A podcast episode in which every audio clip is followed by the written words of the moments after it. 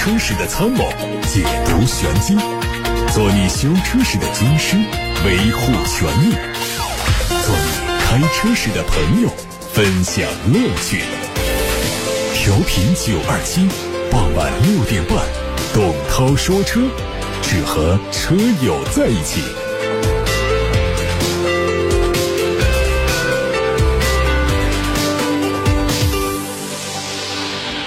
各位好，我是董涛，欢迎听董涛说车的直播。关注今天的汽车资讯。日前，乘联会发布了2021年12月狭义乘用车产销数据。数据显示，2021年12月狭义乘用车的产量同比增长了7.2%，销量同比下滑了7.9%，批发量同比增长了2.3%。与此同时，2021年1至12月狭义乘用车产销量都以正增长收官，其中零售销量是达到了2014.6万辆，同比增长了4.4%，批发销。量是两千一百零九点八万辆，同比增长了百分之六点七。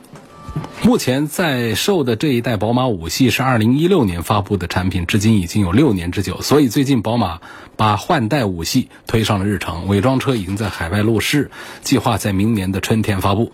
从外媒结合路试照绘制的渲染图看，全新五系并没有采用竖向的大鼻孔的设计，大灯组的尺寸非常狭长，前包围的造型和现款没有大的差别，尾部是兼顾沉稳和运动的造型，LED 尾灯组的造型有改变，内饰。是贯穿式的曲面双联屏，这也是自宝马 iX 电动车开始使用的全新的家族化内饰。随着2022年新能源汽车的补贴退坡，造车新势力迎来一波涨价潮。小鹏汽车官网显示，小鹏全系车型上调了补贴之后的售价，平均涨幅在五千块钱左右。具体说，P7。补贴之后的售价是二十二万四千二到四十万九千九，涨了四千三到五千九。P 五补贴后的售价是十六万二千七到二十二万九千三，涨了四千八到五千四不等。G 三 i。补贴之后的售价十五万四千六到十九万三千二，涨了四千八到五千四。这次只针对价格做调整，设计配置都没有任何变化。有媒体说，通用中国将重新启动进口车的业务，全新悍马可能会成为第一款回归中国市场的产品。通用汽车目前正在积极筹建高端进口业务，当下已经进入到实质性的准备阶段。新一代悍马会采用通用全新的纯电架构打造，已经在美国本土准备投产交付，预定价格区间约合人民币是五十一点七八万元到六十八点。三五万元，如果引进到中国之后，考虑到进口关税原因，起售价可能会突破八十万元。电动悍马，上汽大众的 Polo Plus 纵情乐活版上市了，两款车型的售价分别是八万九千九和九万九千九。新车型的推出，让 Polo Plus 车型的入门价格拉低了一万。新增车型外观内饰和现款基本一致，但是配置有降低，减少了天窗、前排的中央扶手箱和智慧车联系统这三样配置。长安福特今年将陆续推出全新的蒙迪欧、全新的福克斯，还有新款探险者和全新锐界。按照时间来看呢，最先跟大家见面的有可能是一季度亮相的全新蒙迪欧。从外媒发布的无伪装照片来看呢，外观是和福特 EVO S 高度一致的设计。从前包围和前风挡玻璃的细节来看呢，估计还会采用摄像头加毫米波雷达的组合，从而实现 L2 级别的自动驾驶辅助功能。侧面整体给人的感觉像是进一步轿跑化的 EVO S，非常动感。车尾也。看起来非常的短促，溜背式的车顶搭配传统的尾箱结构，不知道会不会影响车内乘坐以及后备箱的实用性表现。另外还有新款的雪铁龙的 C5 Air Cross 车型的官图已经发布，今年夏天会在欧洲上市。新车型的外观有很大的调整，前脸原来的分体式头灯换成了一体式头灯，进气格栅的造型融进了全新元素，面积进一步扩大。全新设计的三横幅的造型尾灯内部有了不规则的排列，辨识度很高。车内中控区域用的是十英寸的屏幕，空调出风口由屏幕的两侧调整到了下方，三幅式多功能方向盘造型简约。在配置上呢，也会增加前排座椅加热和按摩的功能。不能。另外，还从工信部看到了蓝图 MPV 的申报图。这个车的长是五米三一五，比 GL 八还要大十公分以上，轴距呢是三米二，预计今年年中会上市。而在定位上呢，会直接对标埃尔法。从申报图看，外观和在广州车展上亮相的实车没有大区别。前脸是大尺寸的直瀑式的格栅，大灯组和车标的 logo 采用的是贯穿的灯带连接，点亮之后科技感十足。各位正在听到的是董涛说车的汽车资讯部分，接下来就开始回答大家的选车。用车提问，包括接受各位的汽车消费维权投诉。参与节目互动的热线是零二七八六八六六六六六，另外还有董涛说车同名微信公众号。我们首先念一条听友的留言吧。有位叫草食主义者的网友给我留言说：“涛哥你好，忠粉一枚，每期直播必听，听不了直播回头听回放也不落下一期。结合自己谈一下廉价电动车的看法。”他说：“首先我非常赞同你关于这一类车的一个观点，就是反感某些厂家的逆向思维造车，连个安全气囊都没有的车绝对不应该出现在当今的汽车市场上。其次呢。”我是买车一定对操控有要求的人。之前有福特嘉年华和福特锐界，但今年还是卖掉了嘉年华，买了一台五万块钱的电动车。原因一，我住在汉口，上班在武昌，每天需要过长江大桥，原来只能是单双号换着开，一年的油费呢至少是两万块钱。而绿牌车不限号，公司充电也不要钱。这一来，油钱、时间都大大减少。第二呢，我其实很反感电动车，不想拿太多钱去买电动车。但是通勤的现实确实很残酷，因为车价便宜，五年。车价就回本了，所以也不关心电池衰减的问题。可能我的经历说明，廉价电动车哪怕是工业垃圾，也存在其合理。大部分人还是跟我一样是工薪阶层，单纯对于简单的两点一线，降低通勤成本，谁都喜闻乐见。但我想说的是，虽然价格不贵，我的车有快充，有双安全气囊，有胎压监测，有防眩目后视镜、后雷达和影像，所以。诚恳的建议广大车友们，就算要买廉价电动车呢，基本的安全配备啊，一定是底线。像新款的领跑 T 零三标配 ESP 就很良心，不要只看价格和外观，在安全面前多少钱都不为过。另外，一定不要开快，换一个胎，增加一下胎宽，也可以显著的增加稳定性。说得好啊！感谢这位叫草食主义者的网友跟大家分享了自己的对于廉价电动车的看法，很中立，很客观，很诚恳，谢谢。下面有一个车型的对比提问：问宝马叉三跟激光 L 怎么选？选哪个配置叉三跟激光 L 实际上还是不在一个对比的一个阶层上，它们中间的价格隔了十来万呢，所以我觉得消费重叠的成分不多。那么如果我们的预算是购买叉三的话呢，我还是赞成买，因为这个叉三的车呢，它的销量是远远高于激光。激光现在在中国市场上一个月千把台的一个数字叉三的话呢。起码都是四五千台这么一个水平，而且呢，在整个的配置啊、平台啊、空间呢各个方面的叉三都更加的实用。所以说，贵了十几万块钱呢，不代表它的性价比就降低了。跟这个揽胜极光在一块儿呢，宝马叉三的综合素质。平衡力还是更强大一些。还有问奔驰的 C 二六零和 GLC 哪个版本更具有综合性价比？就是我一般会认为，在一个品牌底下呢，价格接近的一个轿车会比他家的 SUV 的性价比表现更好一些。但这个 C 级和 GLC 放在一块儿，它不存在，不适用于我这个条件。首先，C 级它的价格要便宜多了，啊，这是一个围绕三十万来制定的一个价格体系的产品。GLC 呢是围绕四十万来制定价格的一个产品。所以这中间又是隔着一个十万块钱，而且呢，GLC 呢，就是它的动力方面呢，2.0T 啊，配上 9AT 啊，也更加的主流一些。所以我赞成呢，如果说是预算是到四十万的话呢，还是看奔驰的 GLC 要多一点。那么 C 级呢，如果说跟这个 GLC 在动力上啊各方面都是类似的情况下呢，我会赞成奔驰的 C 级要多一点。毕竟呢，它在外观和内饰的设计上是奔驰最新的元素，就是来自于最新一代的奔驰 S 级的。这种元素呢，在奔驰的 C 级上已经得到了全面的释放，所以买了一个奔驰的最新设计，这一点是没问题。而且价格又便宜一点的话呢，我觉得它比 GLC 的性价比显然是要更高一些。但是呢，这个 C 级上用的这个 1.5T 的动力，虽然说跑起来不慢啊，我觉得还是不如说像 GLC 多花十万块钱，用起来更加的大方。接下来有朋友问汉兰达和本田 URV 应该怎么选？实际上，我觉得从这个空间舒适各方面讲呢，URV 是胜出的。你像这个 URV 呢，它这么大个车呢，只坐五个座位，所以它不管是第二排的座位啊，还是后备箱的空间都是有保障的。丰田的这个汉兰达呢？它第三排啊，那坐的其实是很局促、很紧张的，而且呢，这汉兰达因为买的人比较多呢，它也就出现了一个一车难求，现在根本就订不到车，要等几个月的这么一种局面。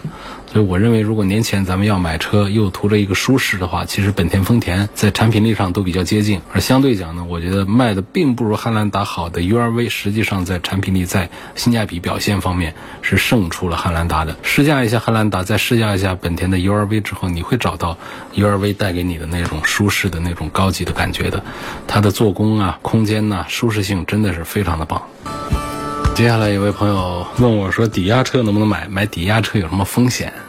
抵押车的话题，这网上看的多一点啊，我们生活中其实接触的要少一些。就是在网上看到很多抵押车的价格比新车便宜好多，而且那些广告词写的一个比一个诱惑。但是你要知道，那些广告词说的都不完整，而且我们确实要对抵押车的概念要有更深的认识，或者说我们得是一个在外面应对事儿的能力比较强的朋友，可以考虑这样的抵押车。如果说我们是那种平时不大爱在外面。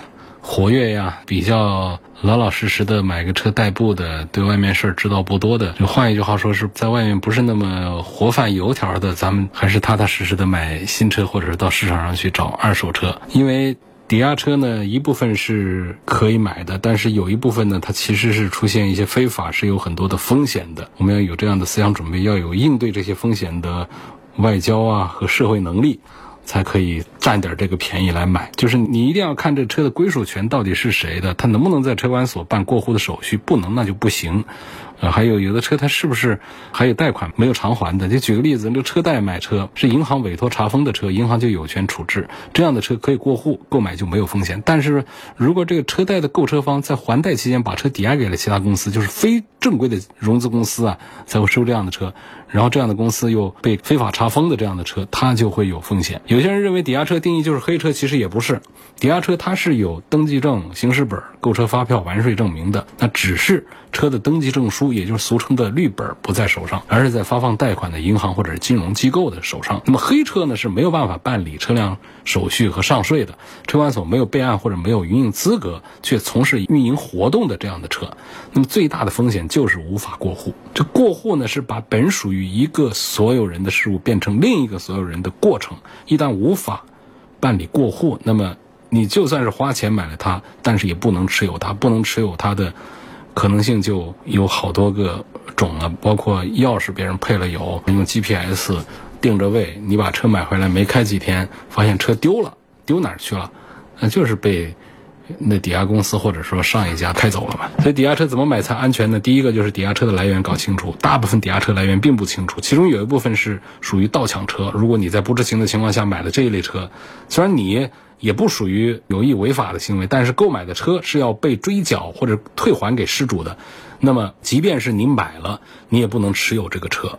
你就会面临一个经济损失的风险。第二是车辆抵押方式分全款抵押和非全款抵押。全款抵押一般车款已经还完，但是车主不愿意或者没能力偿还金融公司的款项，而且不配合过户，所以金融公司呢会合法的进行债权转移。所以购买这样的抵押车它是安全的。第三个就是车况的问题，抵押车呢它本身就是相当于二手车嘛，就是人家用过的车，所以在买抵押车的时候一定要对。车辆的状况进行详细的检查，确定它是否没有严重的问题。这方面检查要跟这个专业人士交流，就是在专业人士的陪同下进行是最好。最后就是 GPS 定位，网上不是有那样的笑话吗？买回一辆二手车，买回一辆抵押车，发现车上拆下来几斤重，GPS 一丁点小东西，说拆了几斤重，那是夸张的修辞手法啊，提醒大家注意的。夸张的说法，要拆下来几斤，那就是拆下来几十个了。就是我们确实是应该及时的对车辆进行详细的拆检。如果有 GPS 定位的话，一定要尽量的拆除，千万不要抱着侥幸心理。而且就是这个拆除，你拆了一个、两个、三个，不代表你真的拆干净了。那车啊，看起来就没多大点儿，但是这车上的零部件多，缝隙多，那么这个 GPS 那么个小东西藏在哪儿，我们可真是。搞不大清楚，所以除非这个车呢，我们在手上用了很长时间，我们才可以放松警惕。因为 GPS 呢，它都是有这个耗电量的，网上吹牛的什么多长时间待机的，那都不可能。通常的也就是半个月、个把多月，电也就耗光了。如果说它是通过破解线路啊，接入到车载用电的，这个其实我们还比较容易排查一点，就怕那种不需要充电的那种无线的。那种 GPS，但是这种 GPS 呢，它本身的耗电量的时间也是有限的。如果说是连续工作的话，可能就是半个月、个把月，肯定就电就耗完了。但是呢，它如果设置为不连续工作的话，它也可能会出现甚至长达半年、一年的。但是说时间更长的话，这个 GPS 它最终也是不会再发挥它的实际的作用了。有朋友问，凯迪拉克的 XT6 家用和偶尔商务接待用，是买它六座的好，还是买它七座的好？这个可以根据我们日常用车场景的需求来决定是买六座还是买七座啊。如果说咱们的后排经常要坐三个人或者是更多的人，显然是应该七座车，呃，利用率更高一些。否则就是六座车，日常使用还是更方便一些。这六座车的第二排呢是两张独立的座椅，所以它坐起来相对更加的舒适一些。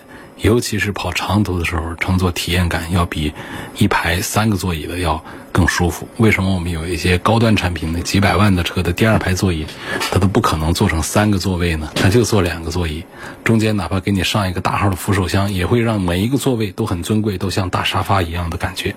这就是这个第二排的两个独立座椅的好处。另外呢，就是六座车型的第二排座椅的中间会有一个小通道，这是一个很好的一个。点就是它在我们使用第三排座椅的时候呢，乘用上下车啊会更方便一些，不用翻转第二排的座椅，不用移动第二排的座椅，第二排座椅不调整，直接的人弓个身上去，穿过第二排中间的通道就可以去到第三排，这就方便多了。那么涉及到商务接待的话，这样的六座车型显然是更加合适一些。那么第二排的独立座椅呢，它既可以满足日常家用，也可以应付商务用途，所以我会推荐六座的。更多一点。还有朋友问雪佛兰的开拓者这个车怎么样？雪佛兰开拓者呢，它算是中大型合资城市 SUV 产品里入手成本比较低的一个选择，而且通过能力还不错。车身长度将近五米，轴距有两米八几，有五座也有七座这两种版本。忽略掉应急使用第三排座椅的话呢，前两排座椅的乘坐空间和舒适性都很不错。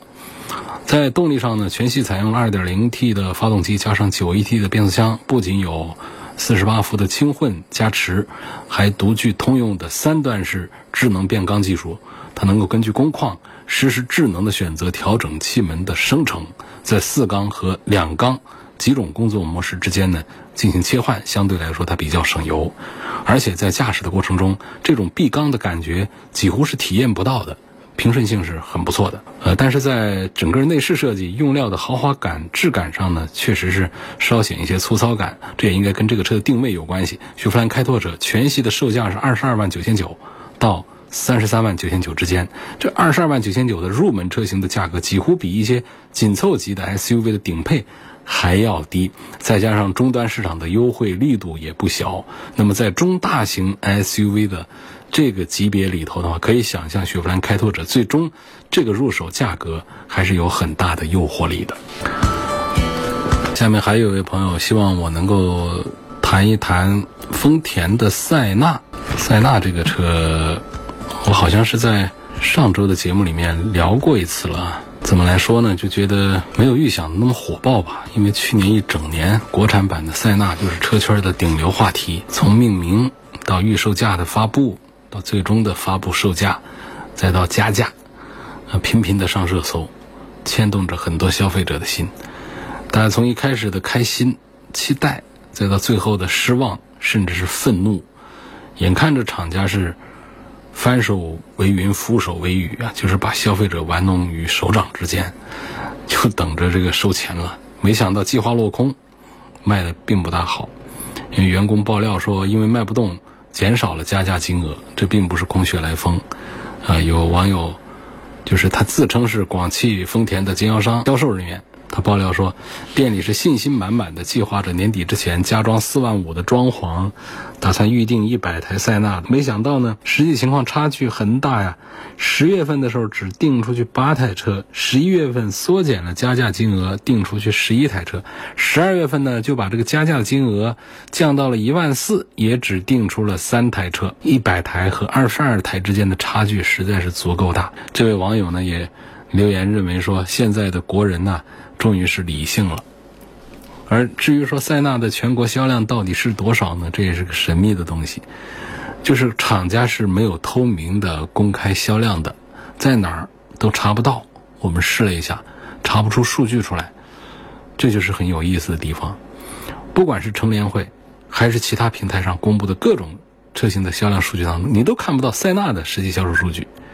那么从广汽丰田官方发布的销量海报上看呢，就是广汽丰田十一月卖了八万五千辆，那一些走量的热销车型的销量都有明确的指数标出来，就是把这个塞纳没标出来。那么也有柯南式的媒体啊。通过这个排除法，预估塞纳在十一月份的销量是五百台左右。这很丑陋了，为什么厂家不发布呢？你公布了一个总量是八万五，八万五肯定包括塞纳，那么也包括了其他车型，其他车型的数字都精确到了个位数。比方说汉兰达一万零三百八十五辆，雷凌家族两万二千九百一十一辆，威兰达一万八千零四十三辆，凯美瑞两万五千三百四十一辆，这数字都有，就是这个塞纳没有。那么用减法。八万五减去刚才念的这些主销热力的车型，我们可以推算出来，塞纳在十一月份的销量就只有几百台。前期预热宣传那么久，炒得那么红的发紫的一个车，却是五百台这样的一个数据的话，广汽丰田当然是拿不出手。就在大家都在猜测的时候呢，厂家又坐不住了，最近还发布了一个塞纳十二月份的数据，但是呢，这是一个批发量。数据是两千七百九十一，大家懂批发量？批发量就是出厂的量，这个量不是上牌量，就很可能是压到了经销商的手上，但是经销商没有卖出去，实际卖出去的数字是多少还是一个谜。压出去了两千七百九十一辆，这个数字不准确。我们要看的销量实际上是买保险的量，就是上牌照的量，这是我们消费者把车拿到了的一个量，这个量到目前仍然还是一个谜。所以要知道，我们中国汽车市场的加价模式呢是有悠久的历史，啊，不乏常年加价售卖的车，有的车甚至翻了好几倍，也是一车难求，真有这样的啊。汉兰达呀、威尔法、雷克萨斯的 LM 啊，呃，奔驰大 G 呀啊，包括我们十几万的思域啊。都有过加价的历史，好像是越加价越能证明车好，越加价呢，消费者越是上赶着去买。但是我们的消费者的心态现在其实是越来越成熟，对车的要求也越来越高。除了像埃尔法这样的奇怪的，就是身份象征的车型，还有很大的市场在做这个加价的操作。那么普通的家庭用车呢，大家最看重的还是。性价比，曾经在天津港上售卖的纯进口版的丰田塞纳呢，动辄是卖到五十多万。现如今呢，国产的丰田塞纳虽然是有加价，但是四十多万都可以搞定上路。那么五十多万的进口塞纳都没有人喷过。那么国产之后四十多万的塞纳怎么会被喷的这么厉害？都指责他说吃相难看。就是第一个就是版本不一样，每一版二零二零款的塞纳是原汁原味儿，配置更高，用料更好。那么跟我们国产版比哪个更好？大家心知肚明。第二个是价格差异大，塞纳在美国的官方指导价呢，三四万美元，相当于人民币二十几万。那么国产塞纳呢，就是三十几到四十几万人民币。尽管在美国当地也有加价的现象，但是整体比起国内呢，还是便宜很多的，差距很大。那么曾经的平行进口车呢，需要交各种税、增值税、消费税、关税等。那么从大洋彼岸千里迢迢运过来，价格自然是高涨不少。但是呢，国产塞纳三大件都在国内生产，大大的缩减了成本，价格优势却没有体现出来。再加上终端还有个高昂的加价，我们的消费者自然不傻呀。自然是不满。那么，曾经的国内 MPV 市场呢，确实也算是一个小众的市场，产品种类少，选择也少，买来买去，当时是早期就是别克的 GL 八呀，然后小一点奥德赛呀这些，选来选去就这些。但你看现在的 MPV 市场，要品牌的话呢，也有奔驰的 V，这个价格便宜、堆头大的话呢，那还有我们广汽传祺的 M 六、M 八这些。还有我们上汽大通的这个个子更大的 G 幺零这样的车等等，其实现在 MPV 呢已经在街上很多见，已经很主流，是不少二胎家庭的一个首选车型。这个包括我们的合资车现在推的，像这个起亚嘉华呀、现代的库斯图啊，都是有很不错的这个性价比表现的。那么，且不说别克 GL 八呀。广汽本田的奥德赛呀，东风本田的艾力绅呐，人家现在也都是正在旺销的阶段，所以怎么看它怎么比啊？这国产塞纳它都没有那种非它莫属的理由，不管是从价格，是从做工，是从配置，它其实都配不上它高昂的售价。那么消费者为什么还要继续做冤大头，加价几万，争当韭菜呢？所以整体来说，国产塞纳的失利。来源于广汽丰田没有认清如今我们中国消费者的购车心理，对产品盲目自信，导致预判失误。那之前的戏唱的是太高调了，如今没有达到预期效果，又不能自己打脸，自降身价，以价换量，广汽丰田确实现在是有点叫做进退是两难呐。有网友问：宽胎和窄胎究竟哪个好？也不那么绝对啊。就是我们汽车轮胎长时间使用过后呢，都会出现很大磨损，这时候就需要换新胎。我们先讲这个宽胎啊，就宽胎通常我们在高档车上看的多一些，不少车主就认为宽胎肯定是比窄胎好。那宽胎固然有很多优点，比方说它胎面更大，它和地面接触的面积自然就更大，在行驶的时候啊就更加的平稳。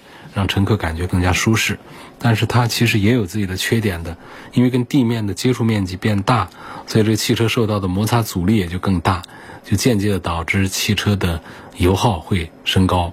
另外呢，胎面更大呢，在路上被扎胎的概率也会提高。那么再来看窄胎，就窄胎呢，它跟宽胎啊正好相反，它跟地面接触的面积相对比较小，所以行驶起来呢，你受到的摩擦阻力啊也会比较小。那相对于使用宽胎的车来说，油耗也会降低，所以在省油的车型上呢，窄胎是很常见。而它的缺点就是抓地力不好，这一点在转弯和提速的时候和宽胎的区别就很明显了。